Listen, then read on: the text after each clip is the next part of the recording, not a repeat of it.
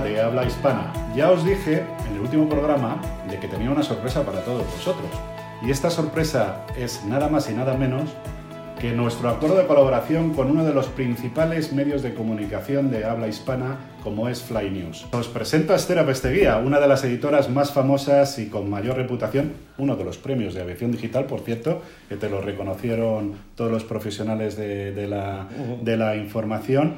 Y Esther, cuéntale a, a, todos nuestros seguidores en qué consiste nuestro acuerdo de colaboración. Primero, Eduardo, te tengo que dar las gracias por contar con Fly News y nos hace muchísima ilusión. Nos hace ilusión por dos cosas, porque no te lo había contado, pero este mes de junio cumplimos 10 años. Hombre, hombre, hombre, enhorabuena. Eh, nacimos con una de las mayores crisis en el sector llevas editorial. muchísimos más años en todo este mundo, eh, que para mí ya sabes que eres una, una referencia. Muchísimas gracias. Que al final he conseguido. Muchísimas gracias, Eduardo. Eh, sí, nacimos como medio propio, un negocio propio en la anterior crisis 2009-2010. Eh, y ahora empezamos esta colaboración contigo en otra crisis sin precedentes. Sí, sí, sí, totalmente de acuerdo. Pero además, durante estos 10 años eh, hemos, hemos, sabemos, tenemos el convencimiento de que el futuro es online y digital. Totalmente de acuerdo, totalmente de acuerdo. Y ahí están los números de todos nuestros seguidores, en todas nuestras redes sociales, mm. que, que, la verdad que esto está subiendo como una espuma, porque es verdad que la pandemia ha tenido efectos negativos en el sector aéreo, pero por ejemplo, para nuestro sector es verdad que hemos aumentado todos nuestros seguidores, ¿no? Quizás porque a lo mejor la mm. gente tenía más tiempo para, para, nuestros contenidos y luego que la crisis es de suficiente envergadura como que haya un interés ¿no? Mm. por, el, por, el, por la problemática, por la crisis del, del coronavirus. Sí, eh, voy a explicar a nuestros, a nuestros seguidores y a la gente que vea el programa que entre las dos plataformas ofrecemos una audiencia de potencial de más de 100.000 personas, solo en nuestras web. Y además en Twitter, entre los dos sumamos más de 30.000 seguidores. Tela. sí, la verdad es que no tela, está tela, Tela. Las cifras no están mal. A lo que habría que añadir nuestras plataformas respectivas de YouTube, LinkedIn y Facebook. Muy bien. Oye, pues para este primer programa, eh, ¿qué sorpresa tenemos para todos nuestros seguidores? Pues mira, Eduardo, nos lo han puesto el listón muy alto. Sí. sí, empezamos muy alto y con mucho nivel. Eh, traemos, en por, traemos una exclusiva. Sí. Por primera vez, eh, dos expresidentes de ADS Casa, Domingo Ureña y Carlos Suárez, sí. como te decía, dos expresidentes de ADS Casa, ahora Airbus, se sientan ante una cámara de un medio de comunicación para analizar el momento tan preocupante que existe en el sector y encima, además, algo que no es habitual, aportan alguna solución, como el tan añorado y demandado Plan Estratégico Aeronáutico Nacional. pues eh, la verdad es que ya hace falta, y sobre todo en este momento tan convulso, tan complicado, que la crisis no ha acabado, porque eh, ahora tenemos como una sensación positiva porque empiezan a volar las compañías, pero IATA hoy mismo ha publicado que va a hacer falta más apoyo, que va a venir una campaña de invierno muy dura y, señala uno de los puntos que yo considero que son fundamental, que es volver a generar confianza en el pasajero. Mm. Yo creo que es una, este es uno de los objetivos que tiene EASA, eh, la agencia y las compañías. Yo, eh, yo creo que están colaborando con las organizaciones aeroportuarias y los gestores de aeropuertos de toda Europa. Y perdóname, y también tienen que colaborar con nosotros, con los medios de comunicación, que al final somos los que trasladamos Por supuesto, nos lo tienen, esas medidas. Nos lo tienen que contar a nosotros para nosotros eh, transmitirlo. Y, comentabas, comentabas las declaraciones de IATA, las previsiones de IATA. Ayer mismo también Luis Gallego, presidente de Iberia y futuro presidente de IA, eh, da como periodo mínimo de recuperación hasta 2023 y bueno, no es el momento porque nuestros dos invitados a este programa analizarán cifras, pero es un sector que crea muchísimo empleo muy potente y de muchísima calidad. Y sobre todo es la entrada del 80% de los turistas a España. Sí, sí, sí, vamos, es un generador de, de ingresos para nuestro país que no podemos prescindir y que habría que hacer cosas como ha hecho Francia, ¿no? Efectivamente, que primero rescató a sus aerolíneas eh, con miles de millones y después ha entrado directamente a dar 15.000 millones de euros para la recuperación del sector aeronáutico y aeroespacial, a los fabricantes, cadena de suministro. Perdona que te diga, Esther, pero para quitarse el sombrero. Hmm. Y además, encima, sabes que eh, esas ayudas van condicionadas a que compren eh, eh, aviones europeos. Ah, Y a mí me parece, en momentos Sí, sí. tan críticos que se está hasta cuestionando la globalización, Sí. Airbus es un fabricante global, pero está bien que se considere un mercado interi- interior, que tengan, como ocurre en los mercados de defensa. Pues a ver si aprendemos algo de esta pandemia. ¿eh? Y ya como ven, es posible colaborar, es posible trabajar juntos. Tomen nota en el gobierno.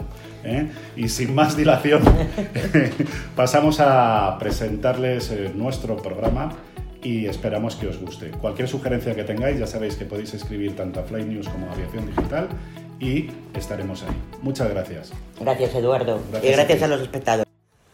Hola Carlos, ¿qué tal? ¿Cómo estás? Muy bien, Domingo, buenas tardes. Oye, con esto de buenas tardes, estaba pensando de, como hemos leído mucho durante esta semana, ¿qué opinas tú de este plan francés que han lanzado? Bueno, para mí no ha sido una sorpresa. Era absolutamente previsible que en un país que desde hace, eh, prácticamente desde después de la Segunda Guerra Mundial, ha tenido muy claro que el sector aeroespacial y de defensa es un sector estratégico para la economía francesa, era de prever que a la vista de esta crisis eh, no se iban a quedar quietos, iban a mover y, y claramente han puesto en marcha un plan que toca todas las teclas que hacen falta para que el sector no solamente no sobreviva a esta crisis, sino que salga fortalecido eh, en el contexto de la competencia internacional. Ahí estoy de acuerdo contigo, que esta gente se ha anticipado desde el momento en que vieron que la crisis venía con el COVID-19, efectivamente se han puesto a trabajar, nombraron gente relevante y junto con, bueno, con el GIFAS, que al fin y al cabo es nuestro TEDAE, se pusieron a trabajar con el gobierno cómo sa- sacar adelante esta industria que también creo que, para España es estratégica, ¿no?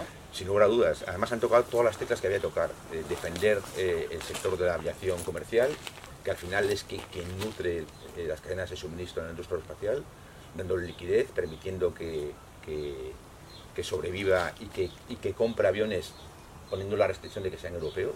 En eso no, no han, no- han tenido ningún complejo para decir, te doy dinero, pero ese dinero tiene que repercutir en, nuestro entorno.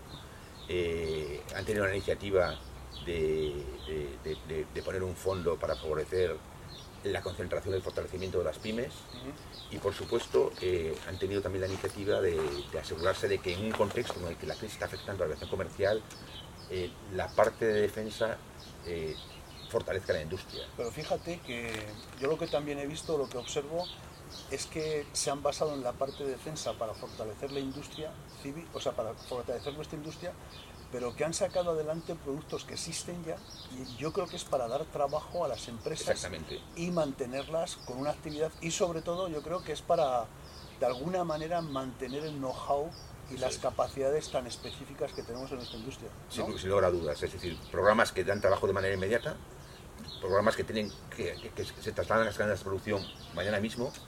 Por supuesto, no abandonar los programas de futuro en, en los que la industria europea está trabajando y tampoco abandonar la tecnología. Eh, y además, compaginan la agenda de la industria aeronáutica con la agenda eh, ecológica y de descarbonización, eh, incentivando tecnologías que protejan el medio ambiente.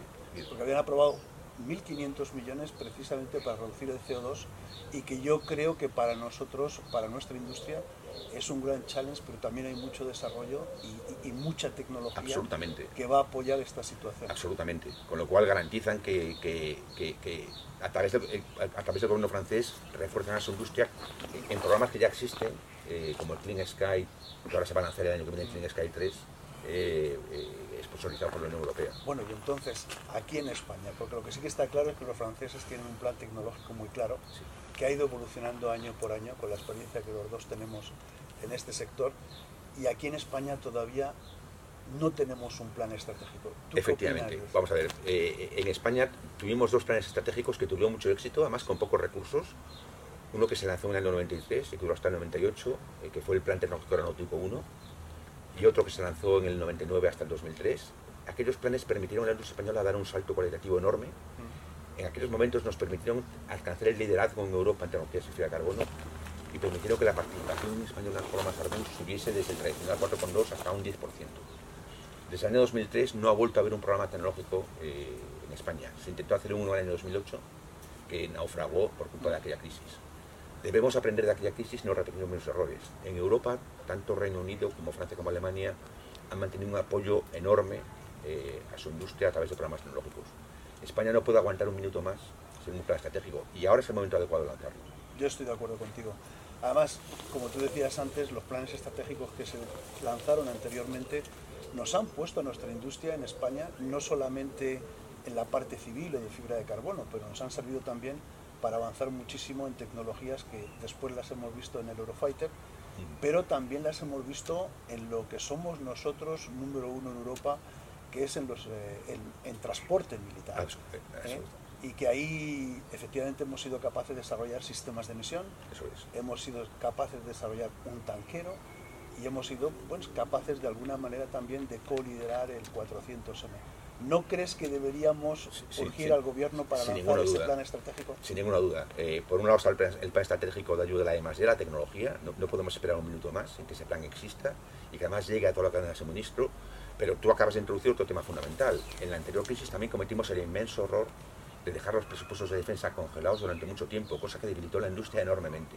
España no puede volver a cometer el mismo error. Y al igual que está haciendo Francia ahora, tiene que eh, mantenerse en los programas europeos que están lanzando en este momento, como el Euromale, el Eurodrone, y eh, mantener eh, la carga de trabajo y otros programas futuros vía nuevos Eurofighter para Mandalorian de Canarias, incentivar la renovación de la flota de transportes militar a través de un nuevo producto, que podría ser un sucesor del 295. Exacto.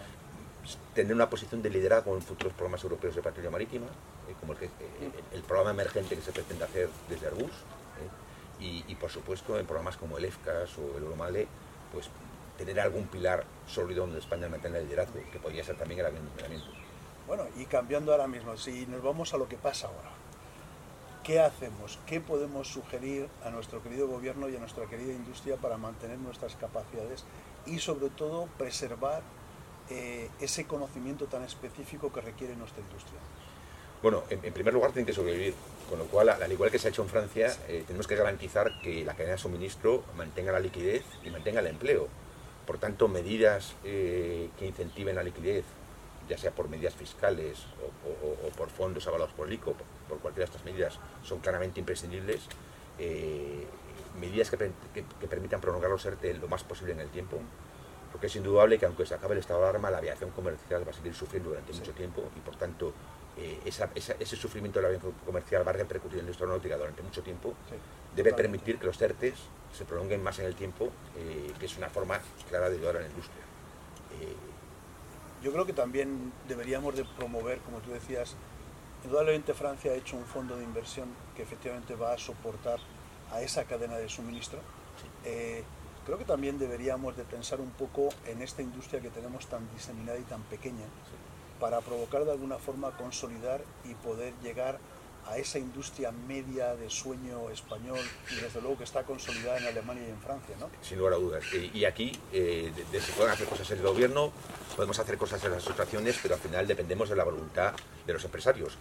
Pero eh, tenemos que ponérselo fácil, tenemos que vía fondos eh, que participen en este tipo de iniciativas, eh, hacerles comprender que, la fragmentación nos debilita enormemente y que la dimensión empresarial es un factor crucial para competir en un mercado cada vez más global como es el de la aviación comercial y, incluso el de la aviación militar.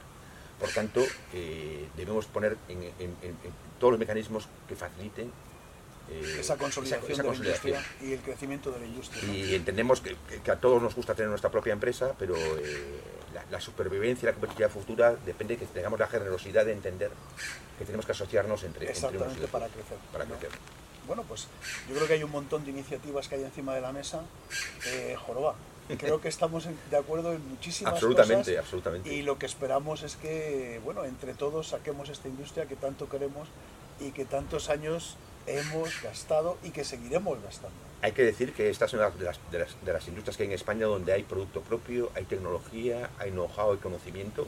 No somos, no somos simplemente un centro de producción de multinacionales extranjeras. Es una industria que debemos proteger, afecta a la soberanía nacional, eh, tiene una capacidad exportadora inmensa y por tanto eh, debería haber un consenso político y social y económico eh, que, la reconozca como un sector estratégico para Totalmente de acuerdo. Sabes que nosotros hemos peleado mucho, mucho por ese sector estratégico y que al final ha dado muy buenos resultados y que espero que tanto el gobierno como las empresas, de alguna manera, nos unamos con ese plan estratégico, pero no solamente con eso, sino que también que miremos a la salida de esta crisis, que seguro que va a salir, Sin lugar a dudas. y que salgamos reforzados. Y además yo, yo añadiría una cosa, debería ser un, asunto de consenso. Eh, empezábamos la conversación hablando de Francia. En, Francia nunca se ha cuestionado su sector estratégico. Totalmente. Da igual qué partido esté en el gobierno, eh, la dirección de apoyo y de, este, de, este, sector eh, ha sido siempre constante a lo largo del tiempo, independientemente de quién esté el gobierno. Este no debería ser un, tema eh, que, diese lugar a un, debate político, para nada. Debería ser un tema de, claramente de consenso, y aprovecharlo para que entre todos, empresarios, eh, agentes sociales, partidos políticos, comunidades autónomas, gobierno central, fuésemos todos en la misma dirección. Bueno, yo diría incluso de que en este momento no solamente estamos hablando de un mercado doméstico, es un mercado internacional. Es verdad que tampoco dependemos de nosotros mismos, sino que dependemos de una cooperación internacional como mínimo a nivel europeo y que yo creo que debemos de alguna manera a nuestra industria eh, que todos lleguemos a sacar conclusiones a nivel internacional, nacional y regional, como tú dices. Y bueno, las iniciativas están ahí, yo creo que joroba. Eh, tenemos mucho que hacer y sobre todo tenemos mucho que, soportar. Yo creo que a veces las crisis son momentos eh, mm, en, los que conviene hacer una reflexión eh, y si tomamos las medidas adecuadas, de verdad, en este caso, sí que podemos salir más fuertes. Totalmente. Y tenemos instrumentos, tenemos TEDAI, que es una representación de todas las industrias, que sabe perfectamente lo que se necesita y no. Tenemos un gobierno y después tenemos una comunidad europea que en este momento también está dispuesta a que este sector no se caiga. Exactamente, y, también tenemos unas comunidades autónomas que también ponen su contribución eh, a, que este sector, en la parte que les toca, eh, siga adelante. Guajoroba, si te parece bien, seguiremos hablando de esto. No tengas ninguna duda, Domingo. Eh, venga, Carlos. Muy bien.